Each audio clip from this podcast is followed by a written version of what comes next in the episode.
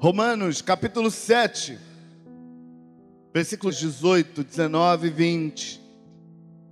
Deixa Deus falar com você. Sei que nada de bom habita em mim, isto é, em minha carne. Porque tenho o desejo de fazer o que é bom, mas não consigo realizá-lo. Pois o que faço não é o bem que desejo, mas o mal que não quero fazer, esse eu continuo fazendo. Ora, se faço o que não quero, já não sou eu quem o faz, mas o pecado que habita em mim. Uma das características apontadas por Jesus para os últimos tempos, que é o nosso, é que nos últimos tempos haveria uma geração, uma cultura, um jeito de pensar que seria semelhante a duas outras culturas do passado. Seria semelhante aos dias de Noé, a cultura daquele tempo, e seria semelhante aos dias de Sodoma e Gomorra. Então, toda vez que nós pensamos que os nossos dias são de fato os últimos dias, nós pensamos que de alguma forma os nossos dias são parecidos com os dias de Noé e de alguma forma os nossos dias são parecidos com os dias de Sodoma e Gomorra. E se a gente quiser procurar, vamos encontrar uma lista de similaridades. Se a gente quiser procurar, vamos encontrar muitas áreas nas quais os nossos dias se parecem de fato com os dias de Noé e com os dias de Sodoma e Gomorra. Mas eu quero destacar uma área. Uma área só. Nossa geração se assemelha àquelas duas gerações na no estabelecimento do mal como filosofia. Nos dias de Noé, o mal foi sistematizado. Nos dias de Sodoma e Gomorra, o mal foi sistematizado. Eu não estou falando das pessoas fazerem o mal. Não. Eu estou falando de se criar um sistema filosófico defendendo o mal como o jeito comum, como o jeito normal de viver. Os profetas, especialmente o profeta Isaías e profeta Jeremias, que se referem aos tempos de Sodoma e Gomorra para compará-los a um outro momento de Israel, para dizer que Israel estava vivendo como Sodoma e Gomorra usam frases como a verdade caiu nas ruas e se trocou a justiça pela injustiça. Se faz o mal chamando de bem, se persegue o bem e se defende o mal, estabelecendo que fazer o mal é que está se tornando cada vez mais certo. Se institucionalizou, sistematizou, chamou de coisa certa o mal e se perseguiu o bem como coisa errada. Quem escolhe a luz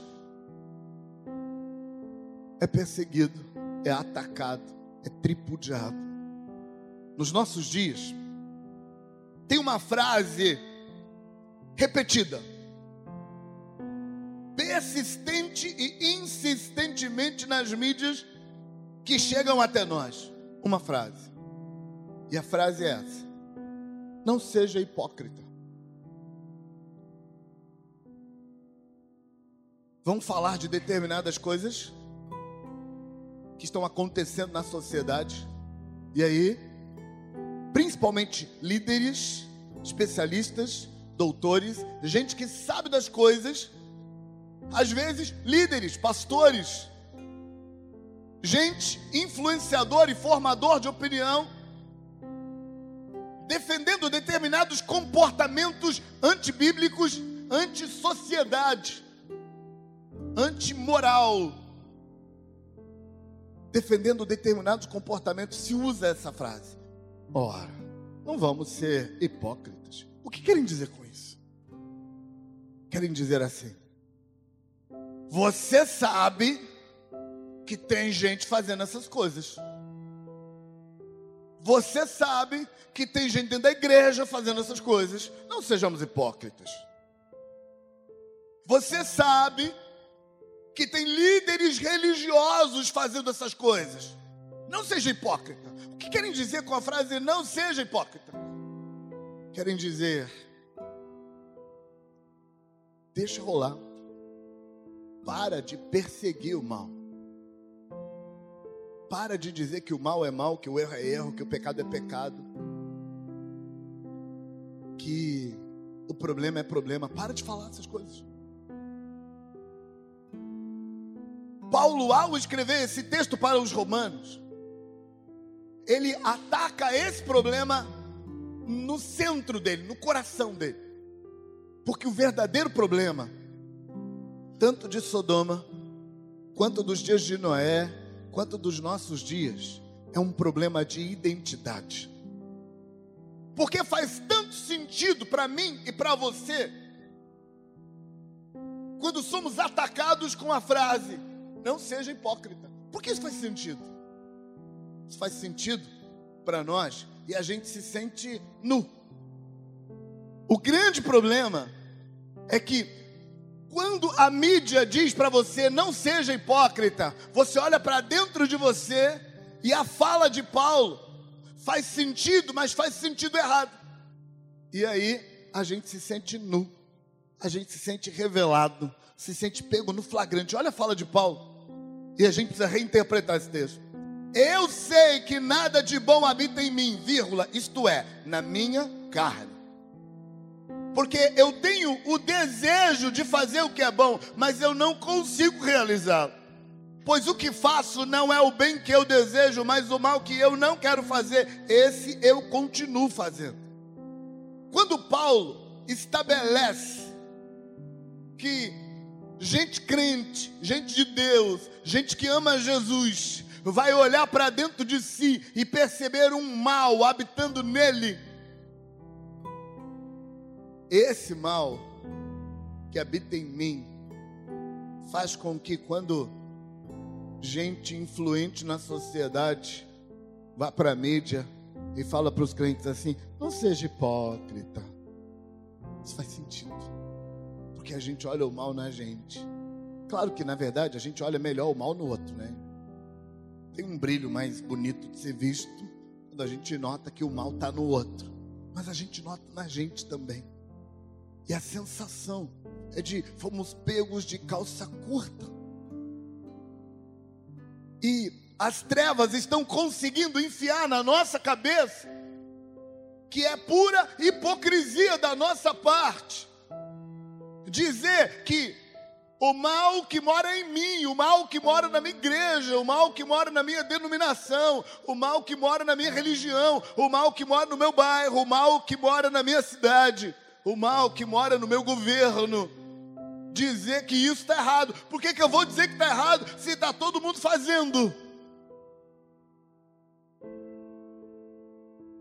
Nossa geração se assemelha aos dias de Noé, porque nos dias de Noé foi isso que fizeram. Nos dias de Noé, institucionalizaram o erro e disseram que o erro não é tão erro assim. Nos dias de Sodoma e Gomorra, a mesma coisa, institucionalizaram o erro disseram: não tem problema. Estão dizendo a mesma coisa para mim e para você. E o jeito de eu e você não virarmos refém dessa ideologia do inferno é a gente entender que o mal que mora em mim não sou eu. Escuta isso. Paulo está dizendo: tem um mal que mora em mim. Versículo 18 mas esse mal mora na minha carne. Versículo 19, Paulo admite: Eu me peguei fazendo coisas que eu não quero fazer. Mas o segredo desse texto não está nem no versículo 18, nem no versículo 19. O segredo desse texto está no versículo 20. E no versículo 20, Paulo diz assim: Ora, se faço o que não quero, já não faço eu, mas o pecado que habita em mim. Pronto, falei. Paulo está chamando uma parte de nós de eu nesse texto. E Paulo está chamando outra parte de nós de ele nesse texto. Ele está admitindo claramente que nessa carcaça habitam duas entidades, dois poderes de escolha, dois sistemas de governo. Um deles está sempre optando para o mal, um deles prefere se vingar, um deles prefere ser egoísta, um deles prefere sentir inveja, um deles prefere a comparação, um deles prefere fazer o mal ao outro. Um deles prefere o egocentrismo. Um deles prefere controlar e manipular o outro e ficar no controle do mundo. O outro sou eu. Paulo não está chamando aquele de eu, ele está chamando esse de eu. E esse que ele chama de eu, ele diz: Eu prefiro fazer o bem. Eu prefiro buscar o bem. Quem prefere buscar o bem? Eu. E quem está querendo o mal? Ele. Tem um outro sistema governando aqui. Tem um outro sistema fazendo escolhas aqui. Tem um outro sistema, um outro sistema procurando caminhos aqui. E esse outro sistema não sou eu. É aqui que eu e você precisamos nos resguardar nesse tempo de últimos dias. Sabe por quê? Porque quando Jesus fala em Mateus, no sermão profético sobre os últimos dias, ele deixa claro que aquele que perseverar até o fim, esse será salvo.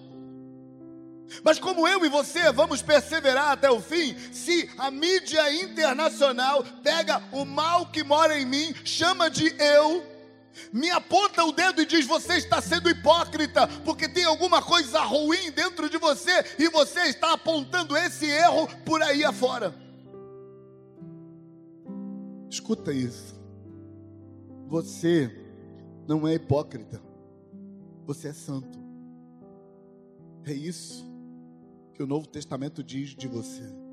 Quando Paulo diz: Eu sou aquele que quero o bem, mas tem alguma coisa, tem um sistema morando em mim que quer o mal. Mesmo estando morando em mim, não sou eu, mas ele quer o mal. E muitas vezes eu o vejo governando e fazendo o mal que eu não quero. Porque não sou eu. Sabe, no decorrer dos séculos,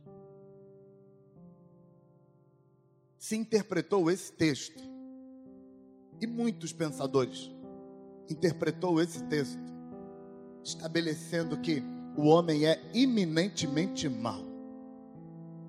Tem se discutido isso ultimamente, mas na verdade, ultimamente tem se discutido tudo, então não vale. No decorrer dos séculos, se pensou muito que o que Paulo queria dizer com esse texto é que o homem é mau, e porque ele é mau, ele luta para encontrar o bem. Mas Paulo está dizendo exatamente o contrário. Paulo está dizendo que o homem é bom e ele está lutando contra um mal que quer dominar ele. Então, eu não sou um pecador desgraçadamente perdido, lutando para buscar a santidade. Não, não é isso que eu sou. Eu sou um santo, cheio de Deus, nascido de novo, que é uma nova criatura, que habita num sistema contaminado, que está tentando dominar e roubar a vida que há em mim. Mas eu estou vivo. Paulo está dizendo assim: o mal que eu descobri em mim, não sou eu, não me define. E quanto mais fica claro para mim que é isso que eu sou, eu sou de Deus mais garra, mais força, mais coragem, mais ferramenta eu tenho para dizer não para o mal que quer me governar, mas eu não vou deixar me governar. Pastor, já deixei, e agora? Agora levanta, assume o governo e vamos mudar tudo. Pastor, tentei, deu tudo errado de novo. Vamos embora. É o que você é. Aliás, a mentalidade de santidade para a nossa cultura foi profundamente influenciado pela cultura católico-romana, pela igreja católico-romana. E por favor, fique em paz. Eu não vou falar mal da igreja católica. Pensou que eu ia falar, né? Pois é, não vou falar. Na verdade, aqui a gente não fala mal da igreja católica. Fica tranquilo. E eu falo disso, e falo brincando, porque é comum que o protestantismo que protesta contra o catolicismo fale mal do catolicismo, porque o protestantismo saiu da igreja católica como um protesto. Mas a nossa igreja não é protestante, a gente é apostólica, então fica tranquilo, fique em paz. Mas não dá para negar que o conjunto de crenças católicas formatou o pensamento ocidental com relação aos santos. Porque o que, que os católicos pensam dos santos? Santo, para o catolicismo, é alguém que transcende, é alguém melhor que os outros, alguém de outro nível. Santo é alguém muito acima, transcendeu, foi para o nível de cima. E aí, para nossa cabeça, é difícil aceitar que a gente é santo. Mas irmãos, quando você vai ler o Novo Testamento, infelizmente, a cultura é, embota a mente. E se você pensa que santo é alguém de outro nível, quando você lê o Novo Testamento, sua mente embota e você não consegue ver Paulo a cada página das epístolas chamando os crentes santos. Sim. Inclusive, Paulo chama de santo crentes que ele também chama de carnais. Por exemplo, ele escreve aos santos que habitam em Corinto, e logo no primeiro capítulo, Paulo já entra de sola, sabe? Chega de voadora nos coríntios e fala assim: vocês são carnais. Eu queria falar para vocês que vocês são espirituais, mas não posso, são carnais. Mas ele começa a carta assim: aos santos que habitam em Corinto. São santos carnais, mas santos. O que é santo então? Porque não pode ser a mesma coisa que nós aprendemos com os católicos. Santo, então, é outra coisa. Santo é aquele que foi separado para Deus. Sabe, a gente entende melhor a palavra santo quando vemos essa palavra hebraica, kadosh, sendo aplicada no Velho Testamento. No Velho Testamento, eles tinham lá uma pazinha, que era a pá usada para tirar a cinza do altar dos holocaustos. O altar dos holocaustos era enorme, grandaço. E eles tinham uma pá lá, que era a pá usada para tirar cinza. Quando Deus revelou a Moisés como fazer a pá para tirar a cinza do altar, ele disse que aquela pá era santa, Kadosh. Essa pá recebeu o selo Kadosh, santa ao Senhor. O que, que significa que a pá era santa? significa que não pode usar aquela pá para tirar o cocô do cachorro que passou do outro lado do tabernáculo, fez cocô ali, alguém quer tirar, não pode usar a pá. Por que não pode? Porque aquela pá foi separada para o serviço do altar. Não vai usar com outra coisa, porque ela é santa. Santa é separada. Sabe o que significa para você quando Paulo no Novo Testamento diz que você é santo? Significa que no meio de um bilhão de deuses que tem por aí afora, só um é o seu Deus. E você foi separado para Ele e só para Ele. Às vezes, você é aquela pá separada para cuidar do altar, para tirar cinza do altar, e de vez em quando você se pega pegando o cocô do cachorro que não devia devia ser só para o Senhor. Mas você se pega, o que fazer? O que faziam com a pá se alguém fizesse isso? Ai de quem fizesse. Mas a pá ainda era do Senhor. O que iam fazer? Iam reconsagrar a pá, purificar a pá. E ela ainda era santa do Senhor. Esse é você. Você é do Senhor. Você nasceu de novo, você se tornou uma nova criatura. Mas Paulo diz que tem um mal morando em você e você já viu ele. Tenho certeza absoluta que você já viu. E como você viu o mal que mora em você, quando a mídia diz para você assim: não seja hipócrita. Você sabe que essas coisas que você diz que é errado, tem aí no meio do povo. Tem. Às vezes tem na sua própria natureza, às vezes não é no meio do povo, não, às vezes é na sua carne, às vezes é na sua mente, às vezes é na sua emoção, às vezes é no seu corpo físico, às vezes é no seu conjunto filosófico, às vezes é no seu treinamento familiar. Esse mal que opera no mundo está em você muitas vezes. Mas Paulo está dizendo assim: Ora, se faço o que eu não quero fazer, já não sou eu quem faz, mas o pecado que mora em mim. Sabe o que Paulo está dizendo? Que o mal que mora em você pode ser combatido sem a sensação de falsidade, sem a sensação de hipocrisia você pode se posicionar contra o mal que você nota em você e lutar contra ele e guerrear contra ele, porque você é de Deus. Mas se você duvidar disso, então você vai cair na armadilha dos últimos dias.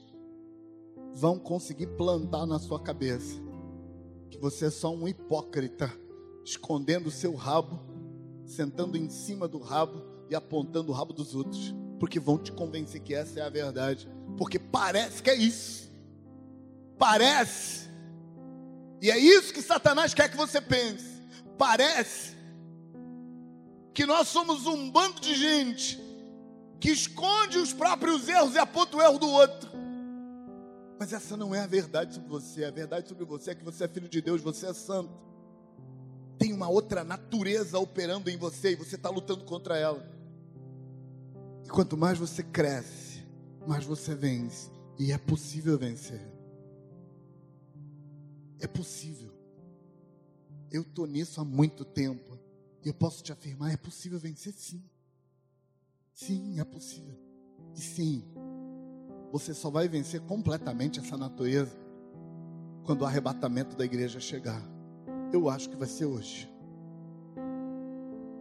Se não for hoje, deve ser essa semana ainda. Fé em Deus. Mas o fato é que enquanto o arrebatamento da igreja não chega, você está vencendo essa natureza. E você pode sim afirmar que esse mal não é você, porque não é isso que você é. Ora, se eu estou fazendo o que eu não quero fazer, não sou eu quem faz, mas o pecado que mora em mim. Sabe o que as trevas estão tentando fazer? Estão tentando convencer você que já que tem uma natureza pecaminosa operando em você, que não vale a pena continuar com essa farsa hipócrita e é melhor você se entregar e deixar esse mal te dominar logo. Mas deixa eu te contar uma coisa. Sabe o que vai acontecer se você deixar esse mal te dominar? Vai ficar muito pior. Porque quanto mais o mal te domina, mais você nota que não é isso que você quer para a sua vida. Quanto mais você afunda, quanto mais você se afoga, mais você descobre: eu nunca quis isso para minha vida, eu só estava me deixando enganar, eu só estava deixando levar para ver onde é que isso vai dar. Mas quanto mais eu afundo, Quanto mais areia movediça do mal, das trevas, quanto mais a areia movediça do jogo de interesses, quanto mais a areia movediça da vingança, da inveja, do mal, quanto mais o mal toma conta, mais eu sinto que não é isso que eu quero para minha vida, porque eu sou de Deus. E talvez você esteja pensando assim, mas pastor, você não está falando só para crente, não, viu? Tem gente te ouvindo aqui e pela internet que ele não aceitou Jesus ainda. Você está falando que essas pessoas também são de Deus? Sim, eu estou falando que essas pessoas também são de Deus. Sim. O homem não é eminentemente mau. O homem é eminentemente bom. Foi Deus quem criou essa criatura fantástica que é o ser humano. E sabe, na história da criação, a ideia geral é que Deus sopra o seu ruach no homem. Quando Deus fez o homem, Ele fabricou o homem do barro. Mas assim que o boneco estava pronto, Deus soprou. E Ele soprou o seu sopro, a sua vida naquele boneco. Não faz muito sentido para nós no português, porque no português a palavra para sopro é uma, a palavra para espírito é outra, mas no hebraico a mesma palavra para sopro é a mesma palavra para espírito.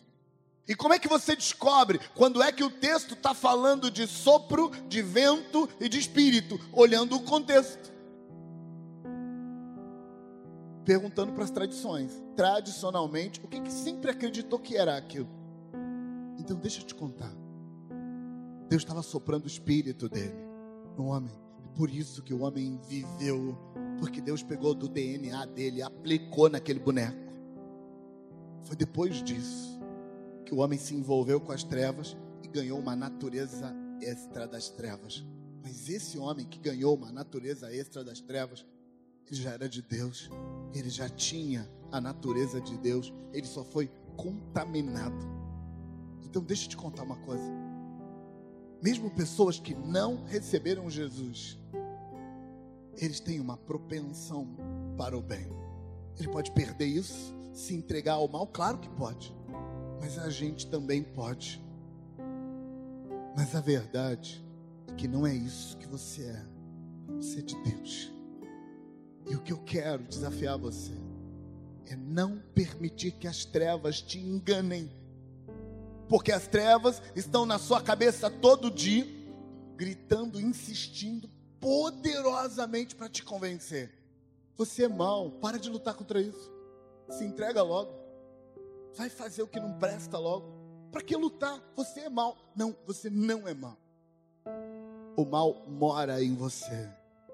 E sem sua autorização, a gente herdou esse mal dos nossos antepassados, especialmente se seguirmos a linha genética até Adão, que pecou e passou esse mal para a gente, mas esse mal que mora em mim não sou eu. Eu sou do bem, eu sou de Deus, eu estou cheio do Espírito Santo, eu tenho dons espirituais operando em mim. Jesus morreu no meu lugar e me resgatou. Então, além de Deus ter me criado, eu fui recomprado. Eu sou de Deus e eu estou aguardando ansiosamente pelo dia em que a glória de Deus invadirá esse corpo imperfeito cancelando todo o resquício de mal que ainda resta aqui e me consolidando do lado da luz completamente, de forma que não haverá mais nenhum desejo, nenhum sentimento, nenhum padrão de comportamento que eu reprovo, porque todo o bem de Deus vai operar em mim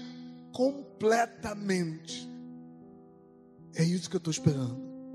Enquanto esse dia não chega, enquanto esse dia não chega, Toda vez que eu pronunciar o pronome eu, eu estou me referindo à minha relação com meu Criador. E toda vez que eu for falar do mal que mora em mim, eu vou chamá-lo de Ele, porque não me define, não sou eu. Eu sou de Deus. Eu nasci de novo. Eu sou uma nova criatura. Escuta isso. As trevas estão tentando te convencer a soltar a franga. Estão tentando te convencer a se assumir com o mal. Estão tentando te convencer a fazer o que você reprova. Estão tentando te convidar a aceitar que o bem que fazemos é hipocrisia e o mal que fazemos nos define. Mas Paulo diz que é exatamente o contrário. É o mal que fazemos que é hipocrisia e o bem que fazemos nos define. Se você olhar para você, você vai conseguir separar claramente. Toda vez que você está praticando o bem, que você está socorrendo alguém, que você está ajudando, está investindo, está cuidando, está sendo ingênuo, bondoso, cuidadoso do outro, se ocupando com as coisas de Deus, você tem a sensação de eu fui feito para isso. Todas as vezes que você escapa e vai fazer o que não deve, você sente angústia, tensão, peso, culpa, amargura. raiva de si mesmo. Então isso não pode te definir, não pode ser você. Mas quando as trevas chamam você de hipócrita, e diz: Vamos parar com a hipocrisia, porque você faz o que não presta. Parece que faz sentido, mas não faz. Você é de Deus.